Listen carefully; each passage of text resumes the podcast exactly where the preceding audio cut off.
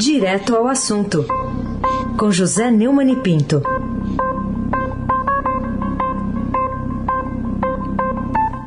Oi, Neumani, bom dia. Bom dia. Raíssa Abac, o craque. Carolina Ercolim. Bom dia. Almirante Nelson e o seu transatlântico flutuando em Suez.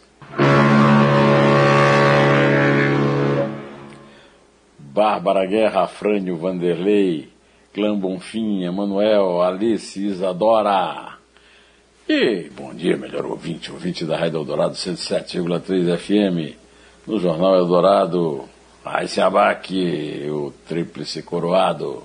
Vamos lá, vamos começar destacando essa manchete hoje do Estadão. Ministro da Defesa cai por recusar uso político das Forças Armadas.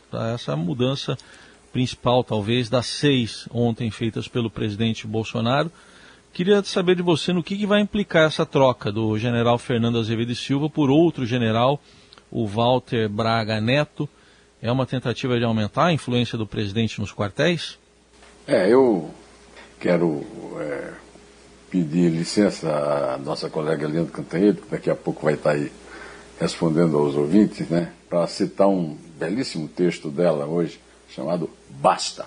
Aliás, esse título da, da Catanhede serve para todos os comentários que eu faço há algum tempo, que vou fazer adiante até o dia em que o senhor Jair Bolsonaro for substituído na presidência da República. Então eu vou pedir licença, é, sem pagar royalties, ah, para citar o trecho, um trecho do artigo da, da Eliane no jornal de hoje, no Estadão de hoje. Ela disse que ela escreveu que o cerco do Congresso, dos tribunais superiores, de diplomatas, médicos, enfermeiros, ambientalistas, economistas, advogados, banqueiros e grandes empresários, gerou um grito uníssono em Brasília. Basta! Basta de desgoverno, basta de delírios ideológicos e ameaças golpistas, basta de afundar o Brasil no cenário internacional. Há uma exaustão. Nada, porém, foi mais estridente do que a admissão do ministro da Defesa, general de quatro estrelas Fernando Azevedo Silva, da reserva, que confirmou a crescente insatisfação das Forças Armadas com o governo e com o próprio capitão insubordinado Jair Bolsonaro. Nem os militares aguentam mais. Ordem, progresso, disciplina e hierarquia, sim. Sempre. Mas Azevedo Silva não segue a cartilha da submissão, da humilhação, da continência incondicional do general Eduardo Pazuello, um manda, outro obedece. Para o agora ex-ministro, a lealdade das Forças Armadas não é com o governo de plantão, muito menos com o governo errático, de viés autoritário, é com o Brasil. Demorou, mas Azevedo e Silva cansou e ele não está sozinho ao negar ao presidente um alinhamento automático que engula os brios e os princípios das Forças Armadas para participar de qualquer tipo de ameaça ao país. Além de agir em acordo com o comandante Edson Pujol e o alto comando do Exército, o general teve apoio durante todo esse tempo também das duas outras forças. É, eu lembro que o general é, é Fernando Azevedo é, está aí há bastante tempo, de forma bastante discreta, né? no comando das três Forças Armadas. E eu diria o seguinte, que mesmo sem ter ideia de quem seja o príncipe de Salina, protagonista do romance de Giuseppe Lampedusa, Il Gato Pardo, o Leopardo, sempre citado por Tancredo Neves, Bolsonaro segue o seu conselho, mudar para não ter que mudar. Carolina Ercolim, tintim por tintim, em que a substituição de Ernesto Araújo no Ministério das Relações Exteriores por Carlos França deve alterar a política externa brasileira, como exigiam né, antes os líderes do Centrão, a cúpula do Poder Executivo e a própria corporação de Itamaraty? É, o Ernesto Araújo usou o Senado para tentar evitar a demissão, ressuscitando uma discussão que estava vencida no governo sobre o aval à participação de fornecedores chineses pelas teles no leilão de 5G. Isso foi uma afirmação da sua última adversária, né? covardemente escolhida pelo fato de ser mulher e de não ter altos cargos eh, da hierarquia do Congresso, foi a Cátia Abreu, senadora pelo Tocantins, que se reuniu no almoço com o Araújo no dia 4 de março e ele fez uma postagem para insinuar que ela estava fazendo lobby para a empresa 5G. Né? É, o tiro saiu pela culatra, acertou o peito dele e ele caiu, ele tombou como vítima dessa guerra estúpida travada pelos bolsonaristas. Mas O substituto, o Carlos França, não tem experiência executiva e deve ser levado para o lugar do Araújo pelo mesmo time de bolsonaristas, a família Bolsonaro. Na verdade, o governo está cada vez mais um governo familiar. É, dizem que o novo chanceler é tranquilo, bem, bem quisto, educado, que sabidamente não cria arestas. Trabalhou em vários governos, é, foi chefe de gabinete de Dilma, do PT, e entrou no Itamaraty com uma dissertação de mestrado no curso de altos estudos, mostrando a relação entre as hidrelétricas no Brasil e na Bolívia. É uma troca de seis por meia dúzia. Muito embora o França diga que não é olavista, que não é de esquerda, mas também não é olavista. É, pois é. Aí se abaque, o craque. Bom, além dessas duas trocas, a gente tem que registrar também. Teve a do ministro Walter Braga Neto, vai para a defesa, e para o lugar dele na Casa Civil, Luiz Eduardo Ramos. Aí o André Mendonça né, sai da Justiça, vem Anderson Torres né, para o Ministério da Justiça e Segurança Pública. O Luiz Eduardo Ramos saiu lá da Secretaria de Governo, aquela articula... Secretaria Geral né, da Articulação Política, agora é a deputada Flávia Arruda. E o José Levi de Araújo sai da Advocacia Geral da União, volta para lá o ministro da Justiça, André Mendonça, na AGU. É, tá parecendo aquela jogada de xadrez, né? O, é o, rock, né? Que você mexe, se não me engano, o rei e, o, e a torre num e lance só. O que você diz dessa jogada? É, o, é o, o, Bolsonaro mostrando, comprovando que ele é o Bolsonaro. O Bolsonaro real não tem nada a ver com o Bolsonaro que negocia, o Bolsonaro que aceita ser vacinado. O Bolsonaro real é o Bolsonaro que compra a briga dos filhos e daquele grupelho que ele chama de povo na porta do Palácio eh, da Alvorada. É isso que ele está fazendo, né?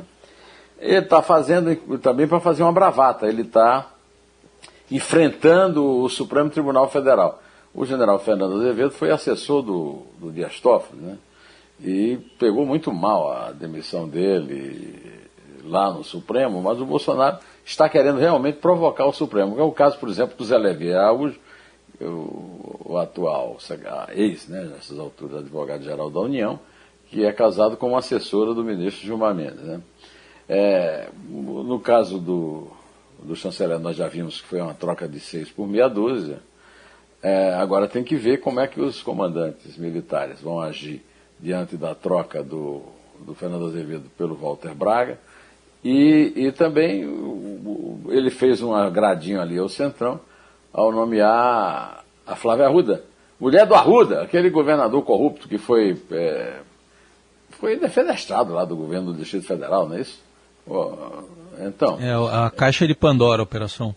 É a operação Caixa de Pandora. É, abriram a Caixa de Pandora e o que saiu de lá de dentro não era nada cheiroso. Né? E, é, mas ela é próxima do presidente da Câmara, o deputado Arthur Lito, que na semana passada cobrou uma mudança de postura do governo federal. Né? No enfrentamento da pandemia. E alertou que a, a, a, declaração era um sinal amarelo, mas parece que o vermelho não chegou não, né? E o, por isso que a, a, Flávia Arruda entrou no lugar do Luiz Eduardo Ramos e é a segunda, né? Do, do, no mês passado o Bolsonaro tinha nomeado outro nome do Centrão, João Roma, do Ministério da Cidadania. Como lembrou o Heisen, que é campeão de xadrez, né?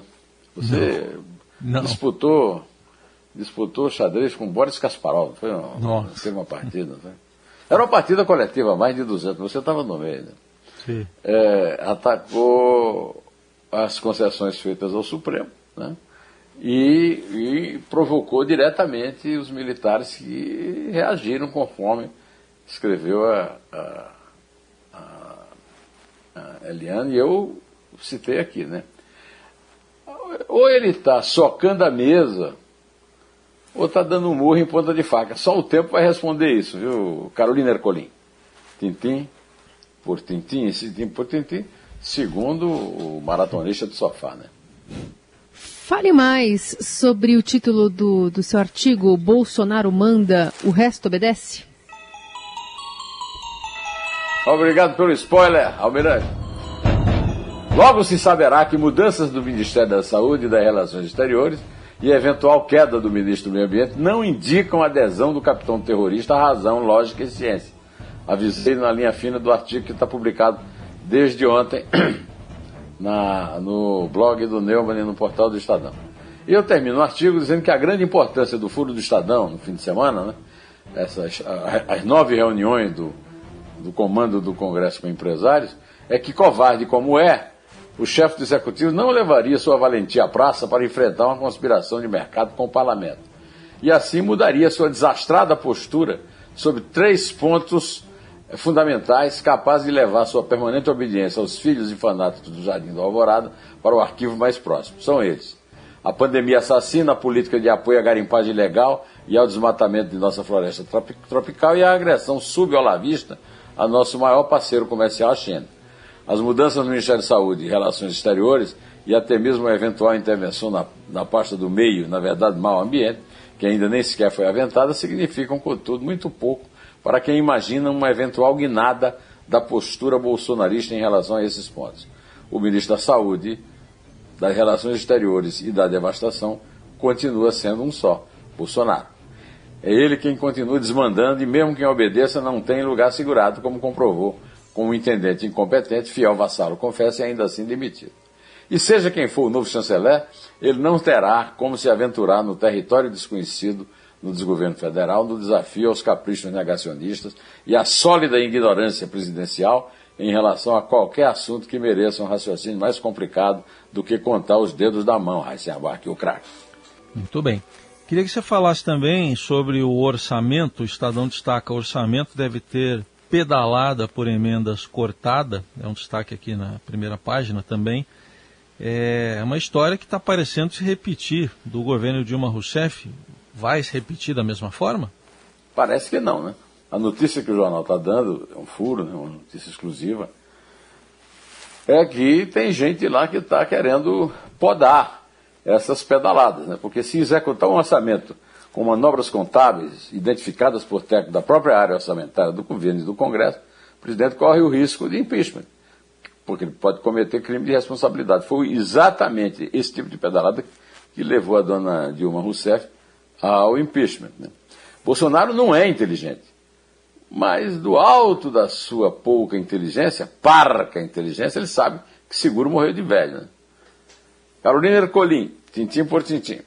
Outro assunto para a gente tratar são os hospitais de Santa Catarina que vão decidir quem vai para UTI, né? Quem vai para tratamento paliativo e quem tem alguma chance de sobreviver de Covid. É um destaque aqui do Estadão de hoje. Queria a sua opinião. Por que, que a gente chegou a essa situação limite? Há mais de um mês, com hospitais lotados, a Secretaria de Saúde de Santa Catarina adotou o protocolo de triagem para decidir quais pacientes com Covid-19 que aguardam na fila da UTI serão transferidos e quais vão receber um tratamento paliativo. A expectativa é que a decisão possa ser seguida já nos próximos dias por outras secretarias de saúde diante da crise.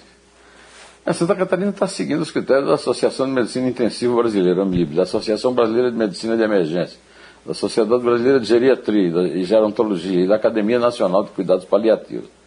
Essas entidades lançaram em maio de 2020 uma lista de recomendações sobre como alocar recursos para salvar o maior número de vidas, caso fosse necessário fazer escolha.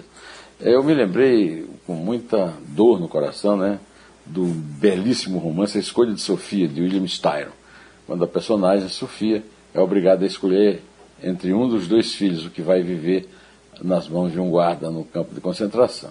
É exatamente dessa forma que os médicos se sentem. E eu sinto até neste momento que eu estou falando aqui uma dor enorme no meu peito, pensando é, no tipo de escolha. Eu convivi muito com médicos, é, tenho muitos médicos na minha família e sei da forma dolorida como eles reagem a esse tipo de é, de iniciativa que tem que tomar, mas tem que tomar mesmo. Isso tudo resulta de uma política desastrada. Essa política desastrada é chefiada por Jair Bolsonaro, por gente que se dispõe a fazer o que ele manda, mas também pelos prefeitos. O prefeito Bruno Covas insistiu nessa estupidez dos feriados é, que provocam aglomerações e não evitam e foi seguido por muitos prefeitos do resto do Brasil. Né?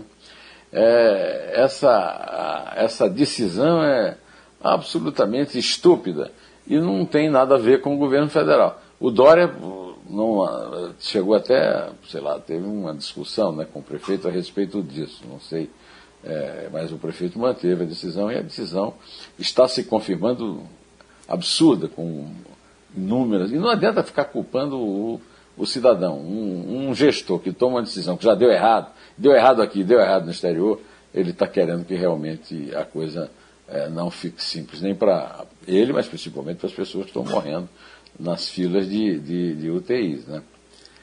É, então eu quero que, desejar que vocês todos que estão nos ouvindo, vocês aí na, na, na geração desse programa, e vocês ouvintes, tenham uma, muita força, muita força nessa terça, porque todos nós vamos precisar. Pode contar, Carolina. É três. É dois. É um. Em pé.